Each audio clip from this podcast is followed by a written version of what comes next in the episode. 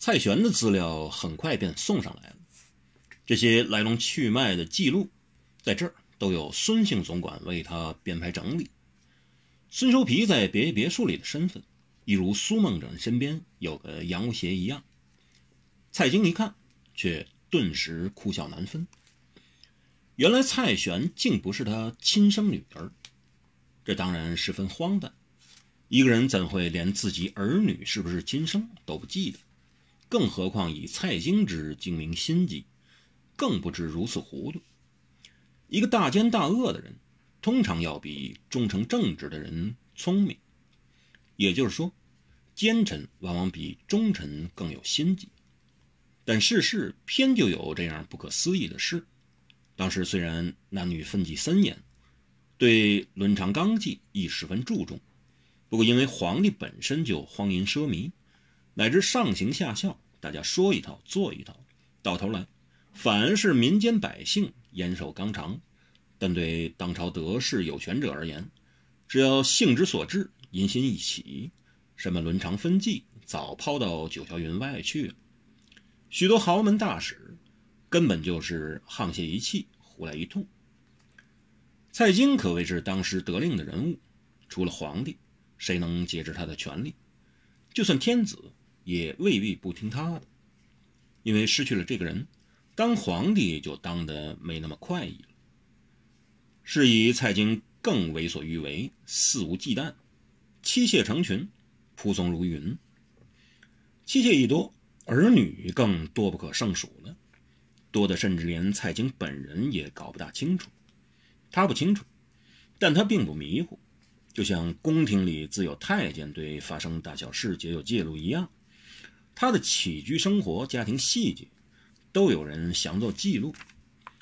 监督和搜集这些记录的是总管孙收皮。蔡玄便是这样一个畸形的特例。他原来根本就是御立张载之后。张载因上书向皇帝陈情，提出蔡京私改严钞法、印钞废钞，全为谋私，危害天下。亦禁止约制，赵佶不办此事，却交给了蔡京。蔡京一怒，削其官，把他镜面刺字，发配充军，中途毒死。王小石刚才在怒斥蔡京尽出一己的时候，就提过这个人。至于这清官张载全家，都贬为奴隶，其中张玄儿和其胞妹张香姑，因长得雪玉可爱，恰巧给蔡京的武妾陈氏看中。陈氏又并无所出，故就纳来了当干女儿。当时张玄儿和张香姑年纪还小，一个八岁，一个七岁，大家都以为他们都未懂事，也不怎么为意。事实上，蔡京家族已无限膨胀，财雄势大，人丁兴旺，他也搞不懂哪个儿子、女儿是干的还是湿的，亲生的还是过继。其实张玄儿、香姑。已懂事，他们眼见父亲全家遭受迫害，而今又卖身蔡家，受种种苦，为求生存，他们只好忍辱吞声。陈氏对这对姊妹花改姓蔡，把名字的最后一个字去掉，于是就成了蔡玄、蔡香。蔡京于是乎又多了一对女儿。日子久了，蔡京也忘了这对宝贝是不是真的自己所生了。何况他为争权，不惜赤力杀子；为淫欲，也不怕乱伦通奸。蔡玄、蔡香到底是不是女儿，已不重要了。问题是，是不是仇家的女儿，却非常重要，还十分的重要，因为这是要命的事。现在已查出了究竟，蔡玄竟是张载的女儿，难怪在这重要关头上会给自己倒上一耙了。蔡京心道好险，他是个善于自省的人。一个人已手握大权，又有足够的聪明，他却用来思虑周化如何巩固自己的权利和财富上。另一个他所注重的，就是怎样保命延寿。他再次想到自己日后得更多加提防。王小石能混进别墅里来，蔡玄居然是常年在身边的卧底。自己再要是大意下去，只怕得要老命不保了。没有了命，还有什么富贵，哪提什么享受？所以他日后对自身安全防范更是讲究，更做了足了功夫，致使日后谋刺他的侠客志士都不能顺利得手。这不地是王小石这次贱逼蔡京要他下令放囚的反面效果。蔡京也立即下令孙收皮追查另一名奸细蔡襄的下落。孙收皮立即领命。一直以来，因为他觉察蔡京跟蔡玄有暧昧，故不便对蔡玄来历做仔细审究。而今发生了这样的事，他知道蔡京难免会迁怒于他。他为保家安命，虽查得分外落力，连蔡京武妾陈氏的家世来历也一并清查了。不过蔡襄却在七年前已神秘失踪了，蔡玄跟王小石跑了，蔡襄失踪了，张载一家的后人下落至此就断了线。蔡京知道在这些人面前不可以有受挫的表情，所以他想笑。笑总代表了成功和胜利，不过他笑容未免有点哭笑难分。无论是谁，忽然发现自己的女儿竟背叛了自己，都不会好受。何况这个他养了多年的，居然不是自己的女儿。还好，总管老孙是个很聪明、机智且善解人意的人。他呈报那些不利于他的资料，都是私下。当蔡京审阅那些资料之时，孙收皮就拼命地跟大家说话。说话不是肉搏，也许不是拼命，但孙收皮的确说得十分卖命。他要吸引大家的注意力，好让蔡京可以回复掩饰过来。也就是为了孙收皮有这个特点，蔡京不惜重金聘礼，把他原从山东大口神枪孙家的总管一职。挖来了当自己府邸的大总管，一个好的助理，当然懂得什么时候挺身出来替主人当恶人。大家都想暗中观察蔡京看报告时的脸色，但却给孙收皮东问一句，西笑两声，扰乱了心神。一位好的主管，自然知道替自己的老板在重要关头争取歇一口气的机会。孙收皮在这关节眼上。宁可自己缓不过一口气，也得让主子先透七八口气再说。他成功了，蔡京已转过了脸色。其实他也不需要太辛苦、太刻意，因为他有一个一向喜怒无形于色，万一行出于外，也能迅速恢复、莫测高深的主公。蔡京一手把资料和报告置于地。并不在乎似的，哈哈笑道：“枉我好心好意，替贪官张载养大了女儿，而今他竟恩将仇报，勾结王小石这等逆党，真是知人口面难知心。我早知他暗怀祸心，但总与他改过自新。他三次害我不成，没想到还勾结了王小石，今日来个。”倒爬一招，童贯悻悻然道：“太可恶了！相爷真是宅心仁厚，以德报怨。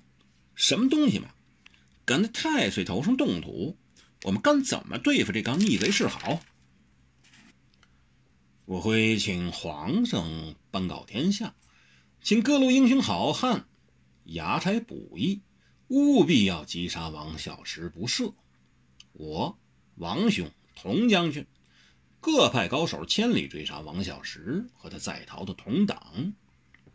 蔡京说杀人的时候，脸上眯眯的笑纹，看来竟有些慈祥。我会向京畿路传下命令，不许再给王小石踏入京城半步。王府呼问：王小石当然罪不可恕。但这一次在菜市口和破板门二处，官民拒受乱党劫囚冲击，这些暴民恶贼一日不诛，京城岂有平静之日？蔡京嘿嘿一笑，欲言又止。他当然更想一气把反对他的人全部铲除，一个不剩。但他也记起了王小石的话：你要追究，只能追究主谋，我就是主谋，你至少有七道伪造脚趾落在我手里。只要你一不守信，我自会找人呈到圣上那儿去。就算你有通天本领，看皇上这次还信你不？”是以蔡京垂着目，像看到自己须脚有只小蜘蛛在结网，嘿嘿的只笑着。孙叔皮既接道：“这个当然，但擒贼先擒王，先把乱贼群寇的首领拿下，其余的还怕不易收手吗？”潼关王府是何等人物？官场已混到成了精，做人已做到入了妖。一听明了三四分，再看更白了五六成。都说对，先格杀王小石这罪魁祸首，再谈其他的。便是王小石不出，其余小兵小卒宰一千一万个也没意思。蔡京这才笑，跟大家离开了别野别墅，商议如何一起上奏天子，请皇帝亲自下令格杀王小石，并顺势参诸葛小花一本。说他勾结乱党，谋叛造反，残害朝中大臣，留在别野别墅里的太阳神剑就是最好的罪证。蔡京与其说恨王小石，不如说他怕王小石。像他那么一个神威莫测、向来高高在上的人，王小石却每次都能迫近他，威胁他，让他丧尽了颜面。虽然说以他堂堂相爷之尊。居然会怕一个市井游民王小石，实在是一件说不过去的事。但他更恨的却是诸葛正我。他怕王小石，只要设法把王小石拒于千里之外，就不愁他来对付自己。可是真正能威胁自己的，却是诸葛小花。铲除诸葛老儿才是当务之急。这点他很清楚，十分明白。他们都离开了别别墅之后，孙收皮开始找人收拾残局，重整场面。其实，所有的大场面，不管是之前还是之后，还必须有他这种人来料理打点，才可以上场完场。他特别小心谨慎地把有关蔡氏姐妹的资料一一收起。他知道蔡京必然还会再审阅这些资料。但又不许除了他自己之外有任何人看到的，这点很重要。不明白这点的人，根本帮不了任何大人物的忙，也不会允许让他靠近身边，成为亲信。孙收皮还特别亲自去收起了那张王小石留下来的、由黑关上人发现的纸条。他拿到字条的时候，还特别用手称了称，留心看了看。纸条是稍微沉重了一些，果然在纸沿上给嵌套上了一圈刀锋。刀锋一旦镶嵌在纸沿，自然就有了重量。就算这张纸随便往地上一落，只要不是石板地，就一定像一只飞镖似的钉插于地。蔡京当然不会写一张字条来如此侮辱自己。敌人在他府邸里出入自如，横行肆意。毕竟是件极不光彩的事，但纸条却是黑光上人先发现的，是他递给蔡京的。蔡京阅后就往宽大檀木桌上一摔，噗的一声，纸张都陷入台面里去了。蔡京露了一手，大家都看到了，叹为观止之余，大家也颇佩服蔡京的深藏不露、内功深厚，咸认为就算王小石真的放箭射他。也未必伤得了宰相大人。孙收皮看到这张字条，却佩服另一个人——黑光上人。难怪他能当上国师，而自己还只不过是相府的总管而已。